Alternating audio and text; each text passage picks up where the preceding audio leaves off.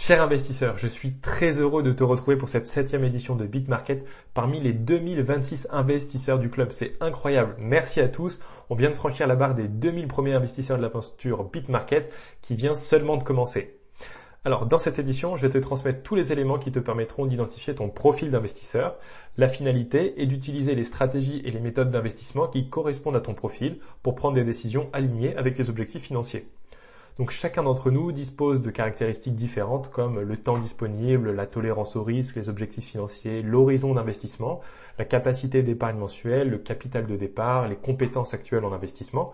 Donc la conjugaison de l'ensemble de ces variables, elle est essentielle pour construire un plan d'investissement sur mesure et c'est ce que nous allons découvrir ensemble tout de suite. Avant de commencer, je t'ai mis à disposition sept ressources principales pour débuter en crypto-monnaie. Donc la première, c'est comprendre les bases et les cryptos de la blockchain. Donc n'hésite pas à cliquer à cet endroit, il y a des liens pour chacune des ressources. La deuxième, c'est investir en crypto vs investir en bourse. La troisième, c'est investir dans l'immobilier grâce aux cryptos. La quatrième, c'est identifier des cryptos à fort potentiel de croissance. Donc là, c'est l'analyse fondamentale. La cinquième, c'est assimiler les bases du trading, donc l'analyse technique. La sixième, c'est maîtriser le pack complet du trading. Et le dernier, c'est mon compte Instagram sur lequel je poste un contenu crypto chaque jour. Donc n'hésite pas à aller voir. Donc dans le sommaire de l'édition de la semaine, on va voir dans la première partie les quatre profils d'investisseurs qui existent. En deux, on aura un petit quiz qui va te permettre d'identifier ton propre profil. En troisième partie, on va faire un focus sur le profil des investisseurs. En quatrième partie, un focus sur le profil des traders. Et en cinquième partie, je vais te partager ma propre stratégie d'investissement. Débutons avec la première partie, les quatre profils d'investisseurs. Alors, on distingue l'investisseur long terme, donc le type de stratégie, c'est de l'investissement. L'horizon temporel, c'est de quelques mois à quelques années. C'est très faible en, coût au niveau de l'investissement en temps. Et les compétences requises, ça va être d'être capable de déterminer un plan d'entrée et un plan de sortie. Ensuite, on a le swing trading, donc c'est du trading. L'horizon de temps, c'est quelques semaines à quelques mois. L'investissement temporel, il est modéré et les compétences requises, ça va être les bases du trading et de gestion de risque. Ensuite, on a en troisième le day trading, donc là c'est du trading pur. L'horizon de temps, ça va être sur une journée, donc je prends une position au début de la journée, je vends à la fin de la journée par exemple. En termes de temps, c'est très consommateur et les compétences requises, c'est des connaissances de très pointues en, en trading et en analyse technique. Et le dernier, c'est le scalping, donc c'est également du trading. Celui-ci, son horizon de temps, il est de quelques secondes à quelques minutes. Donc c'est très très très consommateur de temps et ça nécessite d'avoir des connaissances très pointues en trading. Alors la stratégie d'investissement long terme et le swing trading, ce sont les deux stratégies qui possèdent de loin le meilleur ratio temps résultat risque. Et ces deux méthodes qui ont prouvé leur efficacité assurent des rendements très élevés en crypto-monnaie pour un coût temporel très faible. Donc les stratégies court-termistes de day trading et de scalping, elles comportent des risques, considérables de perte en capital. Elles nécessitent des compétences pointues qui s'acquièrent avec des années de pratique et demeurent ultra consommatrices de temps. Donc sur le marché des crypto-monnaies, il y a seulement 1% des scalpers qui sont profitables et 10% des day traders. Donc comme dirait un jeune entrepreneur, je crois que la question est vite répondue. Donc je considère inutile d'augmenter les risques alors que de simples stratégies d'investissement long terme et de swing trading offrent des multiplicateurs de x10 à x20. Par exemple, investir 50 euros par semaine sur le Bitcoin sur les 10 dernières années aurait rapporté 1,5 million d'euros aujourd'hui pour 26 000 euros investis sur 10 ans. Alors bien que les performances passées ne présagent pas des rendements futurs et que la capitalisation de marché du Bitcoin étant plus grande que les années passées, il faut beaucoup plus d'argent pour obtenir des rendements semblables, la croissance du Bitcoin sur les 10 à 20 prochaines années a de quoi faire pâlir le S&P 500. Alors tu vas me demander pourquoi. Il y a quatre arguments principaux. Le premier, c'est que la courbe d'adoption, du Bitcoin, elle est exponentielle et nous ne sommes qu'au début. Il y a seulement 4% de la population mondiale qui détient des cryptos aujourd'hui et cet univers compte autant d'utilisateurs qu'Internet en 1997 avec une croissance encore plus rapide. Le deuxième argument, c'est que l'offre de Bitcoin en circulation, elle est inférieure à la quantité réelle produite, parce qu'aujourd'hui, il est estimé qu'à peu près 20% des Bitcoins qui ont été produits ont été complètement perdus ou oubliés dans des portefeuilles sécurisés. Et donc cette offre, elle décroît en plus de 50% tous les 4 ans. Donc là, une demande qui augmente et une offre qui diminue avec en plus un nombre de Bitcoins qui est plafonné à 21 millions. Troisième argument, le Bitcoin à l'échelle de la finance traditionnelle, il est minuscule. Il ne pèse que 500 milliards contre 12 000 milliards par exemple pour l'or. Et enfin, le quatrième argument, c'est que la, décentralisation qui est prônée par la blockchain de Bitcoin, elle est en train de révolutionner mondialement nos habitudes de transactions financières. Et il en va de même pour la croissance de l'Ethereum qui représente le pilier fondateur sur lequel tout le Web3 se construit. Et rappelle-toi bien que l'utilité d'une crypto est proportionnelle à sa valeur. Donc comprendre la valeur permet d'identifier les cryptos au grand potentiel. Donc ça c'est vraiment l'analyse fondamentale. Donc maintenant que tu maîtrises le spectre des différents types d'investisseurs, voici un rapide quiz pour identifier dans quelle catégorie tu es prêt à jouer. Alors pour chaque question, il y a quatre propositions de réponse. Il n'y a pas de mauvaise ou de bonne réponse et il n'y a pas de point négatif, évidemment. Pour chaque question, choisis seulement une seule réponse. Première question, quel est ton objectif principal d'investissement? Donc A, je ne sais pas encore. B, je veux augmenter mes revenus mensuels. C, je veux que mon épargne me rapporte plus que sur mon livret A. Et D, je veux multiplier mon capital et générer des revenus complémentaires pour vivre de mes investissements. Question 2, combien de temps peux-tu accorder à tes finances chaque semaine? A, 1 heure. B, 10 heures. C, 2 heures. D, 5 heures. Question 3, ton portefeuille chute de 40% en 6 mois. Que fais-tu? Petit A, je panique et je vends pour récupérer une partie sur mon compte bancaire. B, j'aurais vendu bien avant la chute des 40%. C, je ne fais rien et je suis mon plan d'investissement. D, c'est les soldes et j'accumule massivement des cryptos solides. Enfin, quatrième question, que maîtrises-tu le mieux? A, pas grand-chose encore. B, l'analyse technique. C, l'analyse fondamentale. D, l'analyse technique et l'analyse fondamentale. Alors voici les résultats du test. Si tu as répondu majoritairement A à toutes les questions, tu es un débutant. Alors les actions à mettre en place, pour toi, ce serait, donc l'idéal, ce serait de poursuivre ton apprentissage avant d'investir tes premiers euros. Donc l'objectif est de maîtriser les fondements des crypto-monnaies, c'est-à-dire qu'est-ce qu'une crypto, qu'est-ce qu'une blockchain, puis d'assimiler les différentes stratégies et méthodes d'investissement avant de réaliser tes propres analyses fondamentales et techniques pour comprendre ce dans quoi tu investis et à quel moment il faut que tu achètes et que tu vendes. Donc concentre-toi sur l'apprentissage. Si tu as répondu majoritairement B, tu as un profil de trader court terme, donc de scalper et de day trader. Donc les actions à mettre en place pour toi, ce serait de définir un plan de trading précis avec des points d'entrée et des points de sortie connus avant de se positionner sur un trade. Et aussi, fixe-toi des règles strictes de gestion de risque afin d'assurer ta rentabilité et de garder un bon ratio de trade gagnant-perdant. Si tu as répondu majoritairement C, tu as le profil d'un investisseur long terme. Donc les actions à mettre en place pour toi, ce sera de définir le montant que tu peux investir chaque semaine sur le Bitcoin et l'Ethereum et d'appliquer un DCA automatisé sur ces valeurs. Tu me, remercieras dans 10 ans. Et en parallèle, tu poursuis ton apprentissage pour développer tes compétences en analyse technique afin d'optimiser tes prises de profit. Et surtout, pense à diversifier. Et enfin, si tu as répondu majoritairement D, tu as le profil d'un investisseur long terme et d'un swing trader. Donc les actions à mettre en place pour toi, ça va être de définir aussi un montant que tu peux investir chaque semaine sur le Bitcoin et l'Ethereum et d'appliquer un DCA automatisé. Et aussi de maintenir un niveau d'apprentissage constant pour rester à jour sur les nouvelles technologies et les nouvelles cryptos. Diversifie aussi ton portefeuille long terme et détermine un plan de swing trading en respectant des règles de money management. Maintenant, passons à la troisième partie. On va se concentrer sur les investisseurs. Donc, les investisseurs long terme, ils ont une vision d'investissement sur plusieurs années. Donc, ils investissent sur des projets avec de très solides bases fondamentales, c'est-à-dire qu'elles ont, une vraie valeur utilité qui apporte une solution précise à un problème clairement identifié.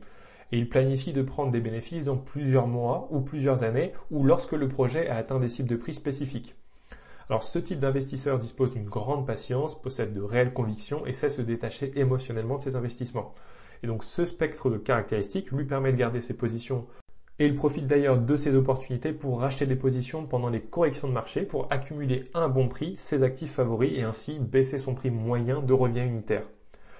Sa méthode d'investissement privilégiée, c'est le DCA, donc le Dollar Cost Averaging, qui consiste à acheter et vendre par palier et ou à intervalles de temps réguliers. C'est exactement ce type d'investisseur qui achète chaque semaine 50 euros de Bitcoin, quel que soit son cours, car il sait que sur le long terme, aucune stratégie n'a de meilleur rendement. D'ailleurs, il se fiche complètement de savoir si le Bitcoin augmente ou diminue, car dans les deux sens du marché, il est gagnant. Parce que si le prix du Bitcoin augmente au moment où il l'achète, la valeur de son portefeuille augmente également. Et si le prix du Bitcoin diminue, pour la même somme d'argent que la semaine passée, il obtient plus de Bitcoin. Donc il se fiche du court terme. Donc l'avantage d'être un investisseur long terme, c'est que ça offre une, vraie tranquillité d'esprit que très peu de traders ont, car ce, ce, type d'investisseur n'est pas impacté émotionnellement par la volatilité à court terme, étant donné que son objectif se situe dans 5 ans, 10 ans, 20 ans. Les inconvénients d'un investisseur long terme, c'est qu'ils sont souvent très réticents à prendre des bénéfices, bien que le cours ait été multiplié par 10 depuis leur point d'entrée, car leurs convictions les poussent souvent à garder leur position très longtemps. Et c'est une véritable erreur parce que des bénéfices substantiels non vendus, ce sont des gains latents non réalisés. Donc avant d'investir, il faut toujours déterminer un point d'entrée et plusieurs points de sortie intermédiaires tout en gardant un pourcentage sur le très long terme donc, quoi qu'il arrive, il faut respecter le plan d'investissement initié au départ et ne pas succomber à ses émotions lorsqu'il s'agit de vendre pour récupérer des profits. Donc, vendre par palier, c'est la meilleure option dans l'investisseur long terme, car d'une part, il est impossible de vendre au plus haut, comme d'acheter au plus bas. Et d'autre part, il ne dispose pas nécessairement de compétences d'analyse technique suffisantes pour établir avec précision des sorties avec un timing optimisé. Donc là, on va faire une mini comparaison entre deux investisseurs. Dans la situation A, le marché subit une correction temporaire. Donc l'investisseur profitable, lui, va garder ses positions, alors que l'investisseur non profitable, il va vendre ses positions en paniquant pour les racheter finalement plus bas. La situation B, le marché croît super vite. Donc l'investisseur profitable, lui, va prendre des profits à intervalles de temps réguliers selon son plan, alors que l'investisseur non profitable, lui, va pas prendre de profits pendant cette période-là.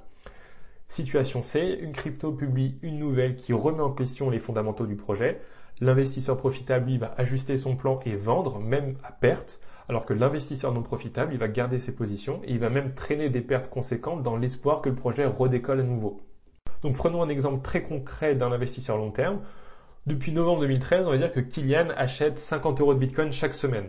J'ai inséré un graphique à cet endroit pour que tu puisses assimiler l'explication avec le graphique.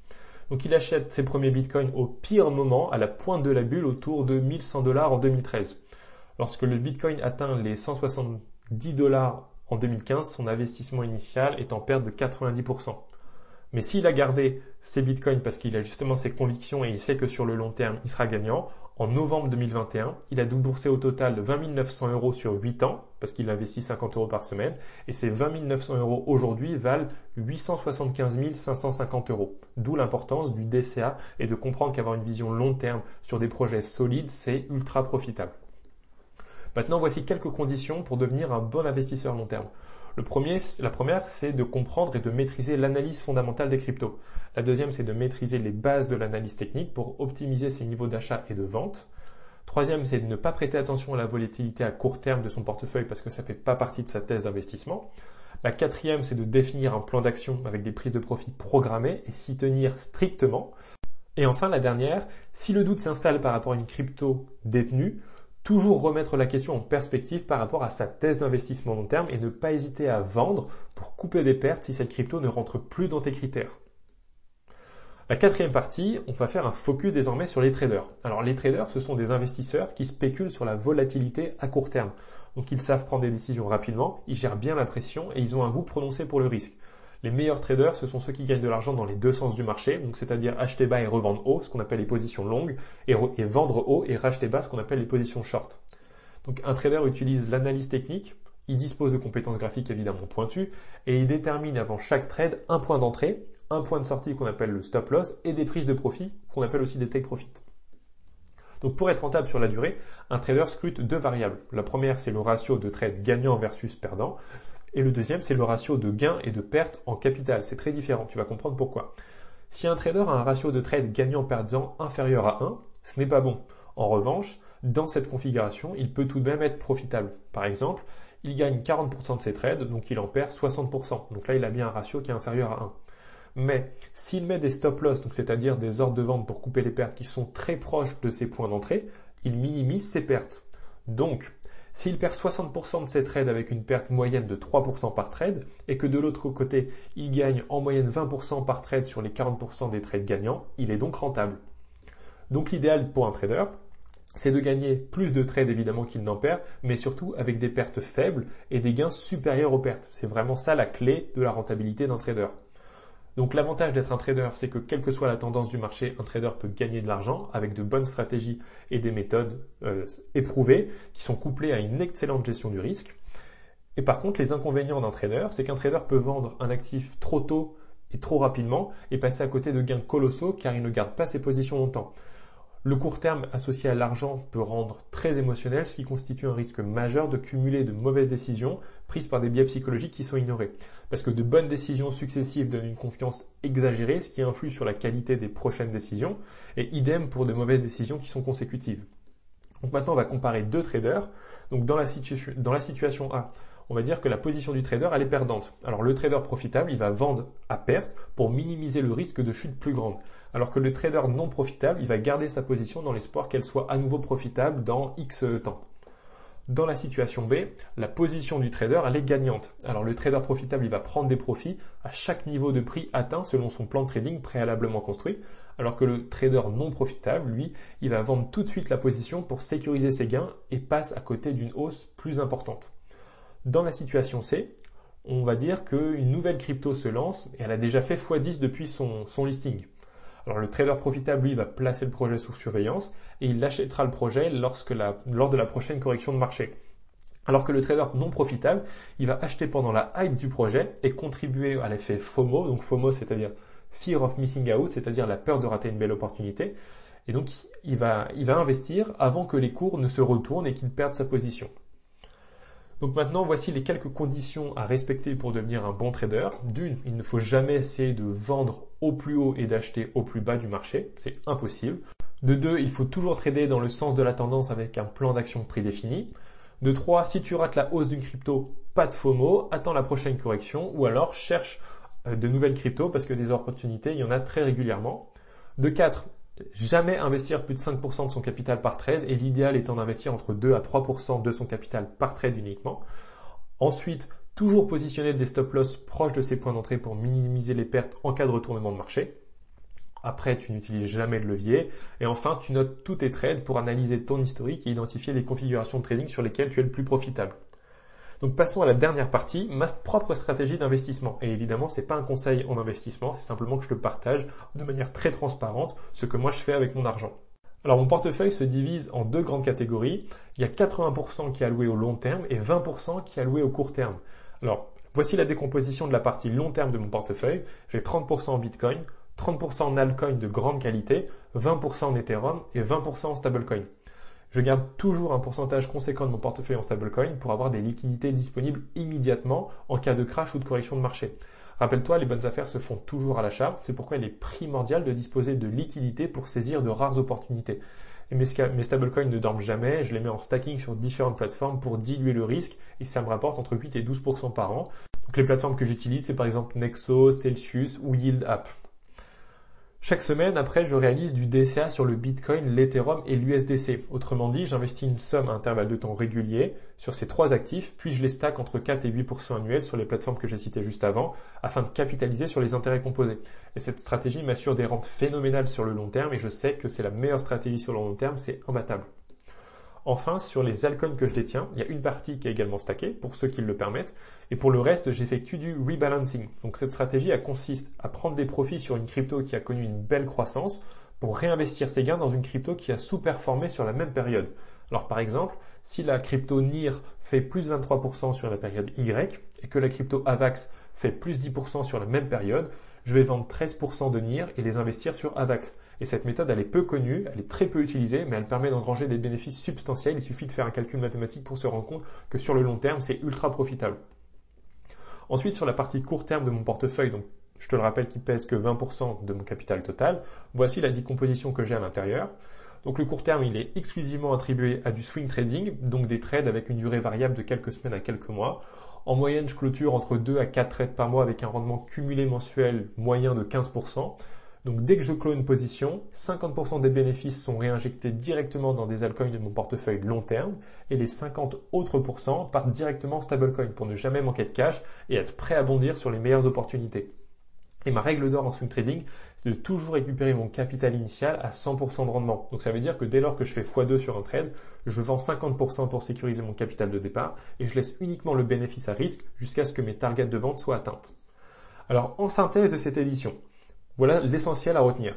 Il existe quatre profils d'investisseurs, les scalpers donc du très court terme, les day traders du court terme, les swing traders du moyen terme et les investisseurs pour le long terme. Chaque profil correspond à une typologie très précise de personnes qui mêlent objectifs, compétences, appétit du risque, temps disponible, etc. Aucun profil n'est meilleur qu'un autre, il suffit d'identifier le sien pour être confortable et profitable dans ses investissements en éditant son propre plan d'investissement avec des règles précises de gestion de risque et de diversification de portefeuille. Une fois qu'un plan d'action est bien ficelé, c'est-à-dire avec euh, toutes les anticipations des possibilités, donc je mets un ordre stop loss, je mets mes take profit, etc., il faut impérativement suivre ton plan et ne pas succomber aux émotions pour revenir sur une décision passée. Ensuite, l'investissement d'essai à long terme, c'est la stratégie qui offre le meilleur ratio risque-rendement-résultat, c'est imbattable sur le long terme. Et enfin, construire un portefeuille diversifié sur la temporalité, donc c'est-à-dire court terme, long terme, moyen terme, mais aussi sur la quantité de crypto possédées. Il faut toujours garder une réserve d'au moins 10% de ton capital total en stablecoin pour profiter des soldes. Donc c'est terminé pour cette septième édition de BitMarket. J'espère que ma vulgarisation aura été suffisamment simplifiée pour que tu aies assimilé les tenants et les aboutissants de chaque profil d'investisseur. Si tu as aimé cette édition, aide tes amis à découvrir les crypto-monnaies en leur partageant mon travail. Tu as un bouton partager juste en dessous. Écris-moi tes impressions et tes questions en commentaire je répondrai avec grand plaisir le plus précisément possible. Et pour accéder à toutes les précédentes newsletters, tu as également un bouton à cet endroit pour y accéder. Donc je te dis à la semaine prochaine, à ton succès, ciao